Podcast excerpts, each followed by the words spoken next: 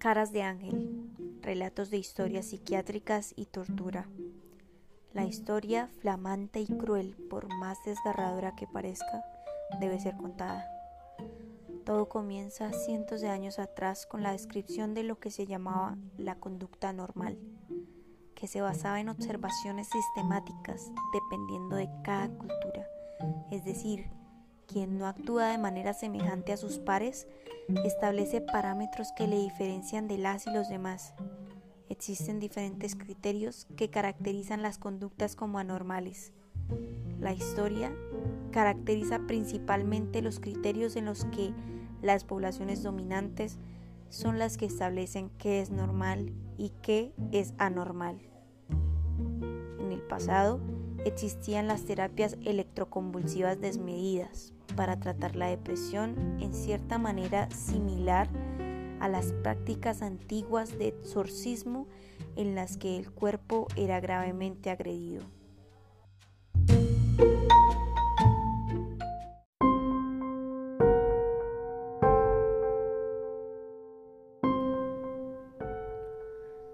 Las creencias más antiguas se daban explicaciones espirituales a las enfermedades mentales se relacionaban con demonios que invadían cuerpos ajenos y que irremediablemente les dejaba inservibles.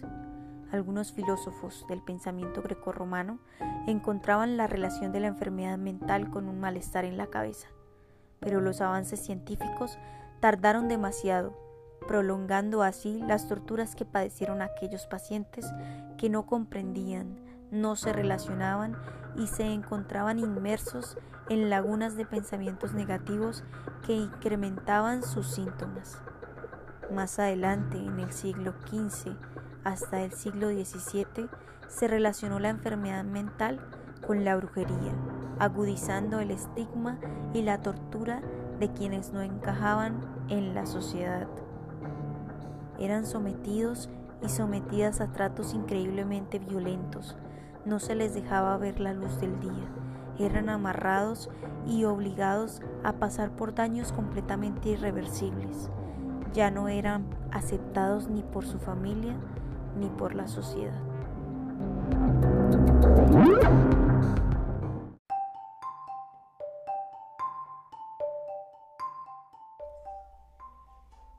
Con el Renacimiento surgió el humanismo, y nuevas ideas que investigaban nuevas formas, nuevos tratamientos, que pensaran en los seres humanos como personas, sujetos o sujetas de derecho. La Declaración de los Derechos Humanos y los Derechos Civiles dieron un vuelco al mundo entero. Los nuevos avances científicos evidenciaron resultados, pero esto no fue en vano. Muchos de los avances se dieron por las numerosas torturas que ejercían los nazis a los judíos, Muchos de los experimentos, incesablemente dolorosos y lamentables, trajeron avances de todo tipo, en las armas, tecnología, estrategias y el comportamiento humano, entre otros por nombrar. El movimiento de reforma en los siglos XVIII y XIX se encargó de dar tratos humanizados a los pacientes con trastornos mentales, permitiéndoles espacios de esparcimiento. Actos tan pequeños pero significantes como ver la luz del sol, sentir el aire, comenzaron a ser pilares de un trato seguro de respeto y cuidado que exigían las nuevas corrientes de pensamiento. Aún así, lamentablemente, las estructuras de la sociedad que históricamente han dominado el mundo resulta ser imposible de romper.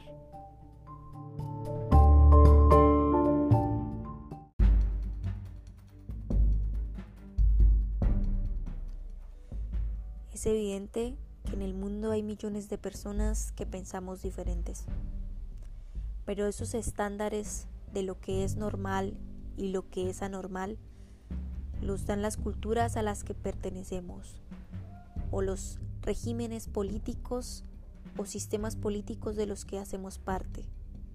La tortura psiquiátrica es uno de los métodos más aterradores que utiliza el régimen chino para controlar a los que son catalogados de interferir gravemente con el orden público y perturbar la estabilidad social. Los practicantes del Falun Dafa, los disidentes políticos y los ciudadanos que se atreven a protestar contra las políticas del régimen con frecuencia reciben estas etiquetas como justificativos para ser recluidos en los hospitales psiquiátricos, por más que no sean enfermos mentales. El Falun Dafa, uno de los secretos mejor guardados de China en los años 90, ya sea que la llamen práctica de meditación, disciplina espiritual, aproximadamente 100 millones de personas en China la practicaban para mediados de 1999. Sin embargo, a pesar de que uno de cada 13 personas practicaba esta disciplina de la escuela Buda, era casi desconocida fuera de China, hasta que el Partido Comunista Chino la prohibió en julio del 99 e inició una campaña de persecución de gran alcance que continúa hasta hoy.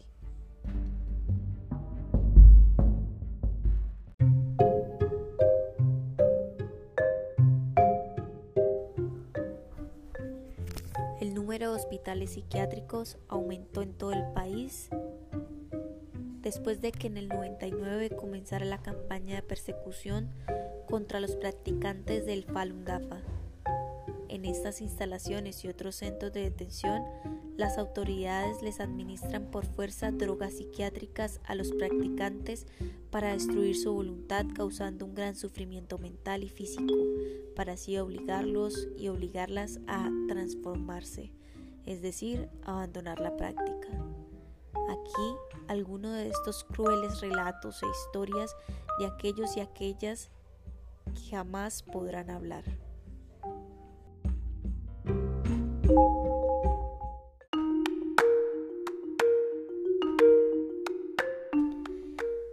Las siguientes historias se encuentran en la página web escrita por Delaney en el 2020 y titulada La tortura psiquiátrica y el indescriptible sufrimiento que causa, parte 2. La primera noticia se titula Drogas psicotrópicas dejan a una mujer con muchos efectos colaterales. Hong Kim de 60 años, estuvo cuatro veces entrando y saliendo de los hospitales psiquiátricos en un periodo de 15 años aunque estaba perfectamente sana, la practicante del Falun Dafa fue tratada como una paciente con problemas mentales y se le aplicaron a la fuerza varias inyecciones que la dejaron con distintos efectos colaterales. En el 2005, en un hospital psiquiátrico, se le administró medicamentos psicotrópicos contra su voluntad que le causaron daños mentales y físicos. Se la empezó a ver más demacrada, envejecida, con respecto a su edad. Fue liberada después de tres meses, pero pronto fue arrestada de nuevo y enviada al hospital mental de Tanshan, donde permaneció detenida durante cuatro años. Allí, a Kong le daban drogas psicotrópicas tres veces al día. Las enfermeras se sentaban sobre ella para contenerla y le introducían drogas a la fuerza a través de la garganta. Ella sufría severos dolores de cabeza, junto con sequedad de la boca y esófago, y tenía inconvenientes para hablar debido a que su lengua estaba rígida e hinchada. También le picaban mucho los ojos, apenas podía caminar cuando la liberaron. Kong fue arrestada dos veces más y enviada de nuevo al mismo hospital psiquiátrico donde le continuaron administrando drogas desconocidas de manera forzada. La última vez que fue puesta en libertad no podía caminar y también sufría fuertes dolores de cabeza.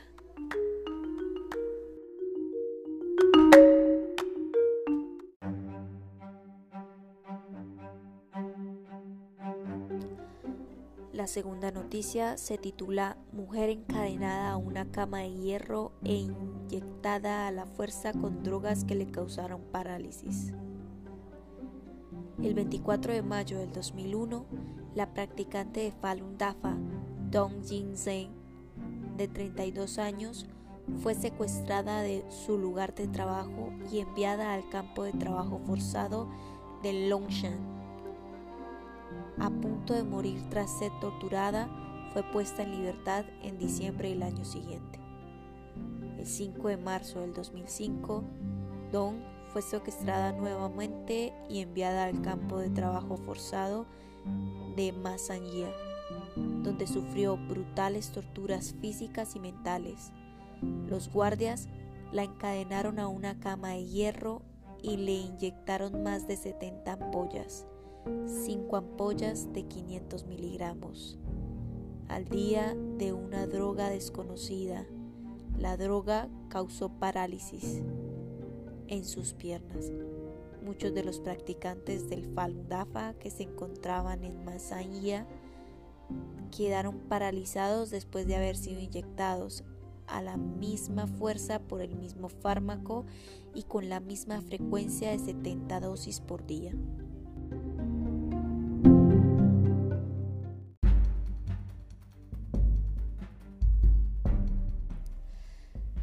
La tercera noticia se titula Un hombre pierde la memoria y muere debido a inyecciones forzadas de drogas. En diciembre del 2001, Xu Hongmin fue arrestado en su lugar de trabajo y sentenciado a siete años de prisión por tener libros del Falun Dafa en su casa. Mientras estuvo detenido en la prisión de Wenjin, Xu fue inyectado con una droga desconocida que lo hizo desmayarse. Cuando recuperó el conocimiento, experimentó una severa pérdida de memoria, incluida su memoria a corto plazo. Xu también fue sometido a brutales torturas físicas en la prisión, incluida la privación de sueño y comida, la alimentación forzada que le dañó sus pulmones y le provocó problemas cardíacos y además estuvo atado y colgado de una pared durante tres días. Cuando Xu fue liberado el 29 de diciembre del 2008, estaba muy demacrado y demasiado débil para caminar. Murió seis meses después.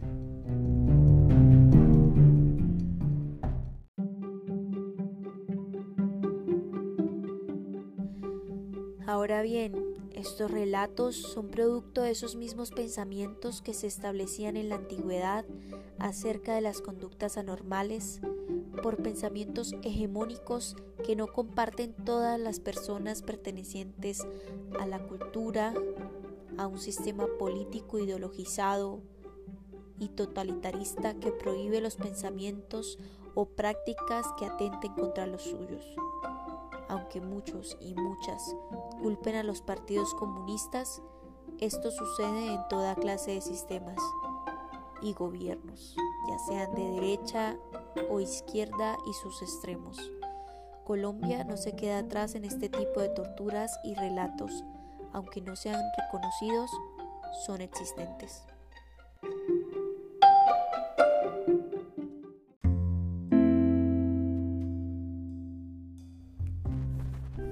Siguiente información es obtenida del artículo Tortura y tratos o penas crueles, inhumanos o degradantes en Colombia 2009-2014.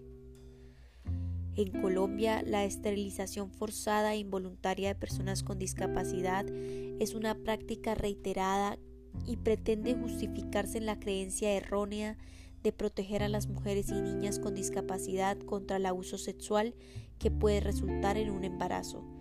Asimismo, se fundamentan los estereotipos que afirman que las personas con discapacidad no son aptas para ser padres o madres.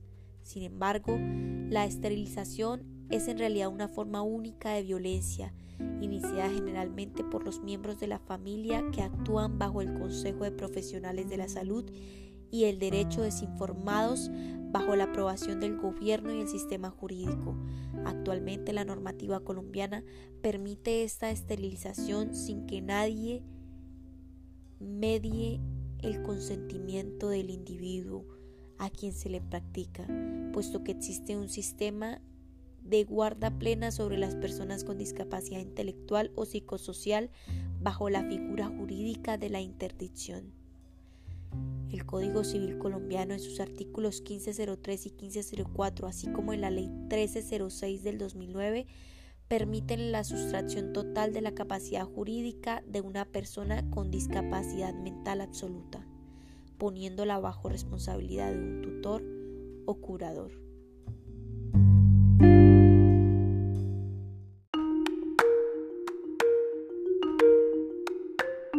Esto evidencia que Colombia, al igual que el mundo entero, sigue estableciendo métodos completamente inhumanos para las personas que padecen algún tipo de trastorno mental. Siguen describiéndose como personas que no le sirven a la sociedad y deben ser desechados o apartados de la misma. El relato final. La siguiente y la última historia no la encontrarán en ningún medio, pues fui yo quien la vivió y al igual que muchas y muchos pacientes, diariamente conocemos o vivimos historias relacionadas con abusos y malos tratos en los ámbitos de la salud mental.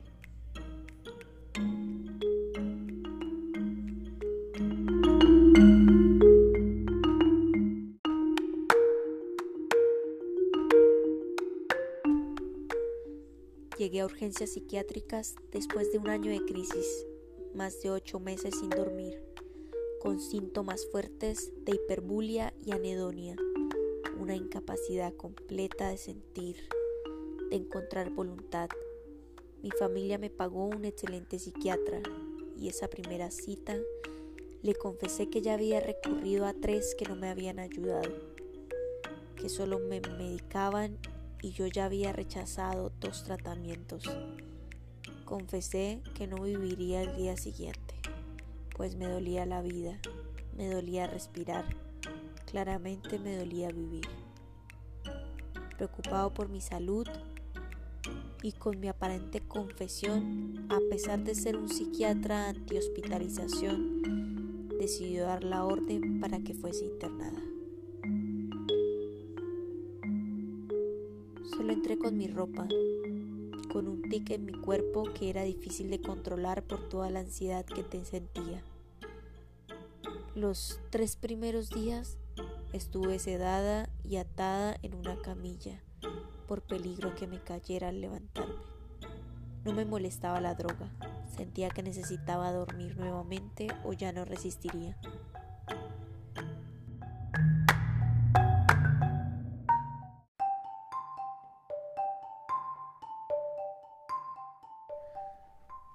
La primera noche, aunque estuviera sedada, podía tener ensoñaciones y pude notar que alguien me miraba desde el otro lado de la habitación. Parecía ser una niña, pero era más grande que yo. En ese entonces yo tenía 19 años. Esa mujer no dejaba de observarme, así que le hablé. Hola, ¿qué pasa? ¿Por qué se queda viéndome tanto? Su cara se me parece a la de un ángel, me respondió, a lo que evidentemente me eché a reír y me di cuenta de que era inofensiva. Aunque las compañeras del cuarto no pensaban igual, decidieron pedir cambio de habitación de inmediato. Yo en cambio me di a la tarea de conocer a Sandra Milena Sierra, a quien va dedicado este trabajo y este podcast.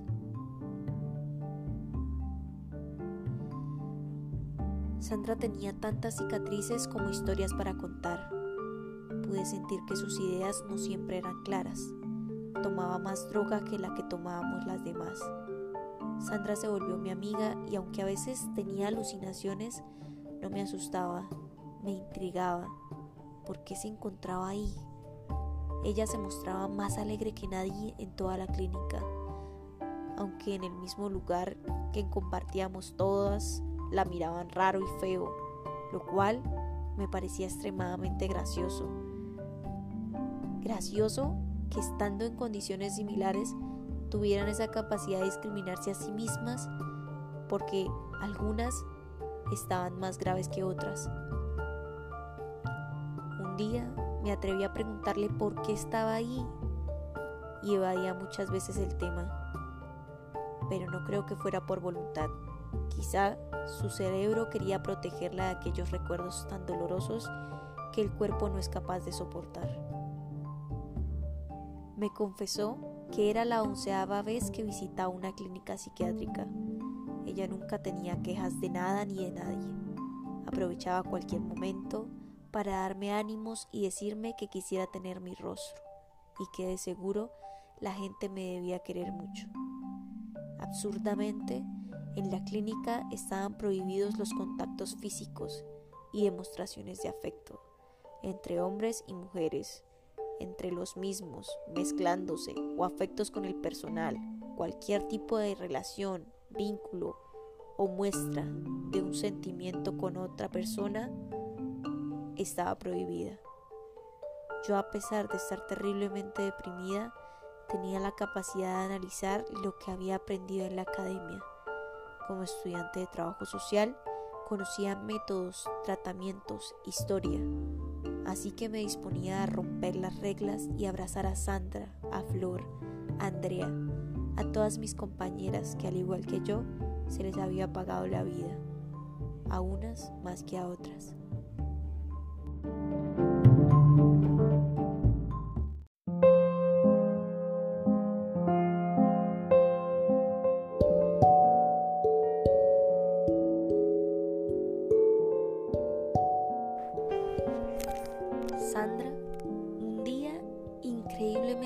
Estaba triste y la vi llorar. Me evadía hablándome de un novio imaginario que la visitaba en nuestra habitación, pero al final me confesó que su casa no era un buen lugar. Me hacía pensar que allá le pasaba algo malo, y aunque la historia clínica dijera que esta última vez que Sandra había sido hospitalizada era por un intento de suicidio, la verdad es que ella se tiró por la ventana de su casa queriendo escapar de algo o de alguien que hasta el día de hoy no tengo idea de quién se trata, pero yo opto por creer su historia. Finalmente supe que Sandra era mucho mayor que yo, aunque no parecía. Tuve que irme de la clínica a petición de mi familia y porque tuve la oportunidad de seguir un tratamiento más humano. No nos dejaban ni siquiera despedirnos pesar de eso, lo hice y prometí buscarla, ahora o cuando fuese profesional. Prometí nunca olvidarme de ella, ni de todas aquellas que me devolvieron las ganas de vivir, porque encontré el sentido de la vida en la lucha por los derechos. Así como Sandra, también recuerdo con gran amor a Josecito, un niño de 10 años, internado por abuso de sustancias, con el que me encantaba hablar. No todas las profesionales actuaban de manera negativa o nos miraban como animales. A varias auxiliares de enfermería les debo la vida. Para mis compañeras y compañeros, tanto en la academia como en las salas de las clínicas psiquiátricas, para mis familiares, para mi madre. Este trabajo es para ustedes. Para Sandra, con amor. Nunca olvido esa cara de ángel.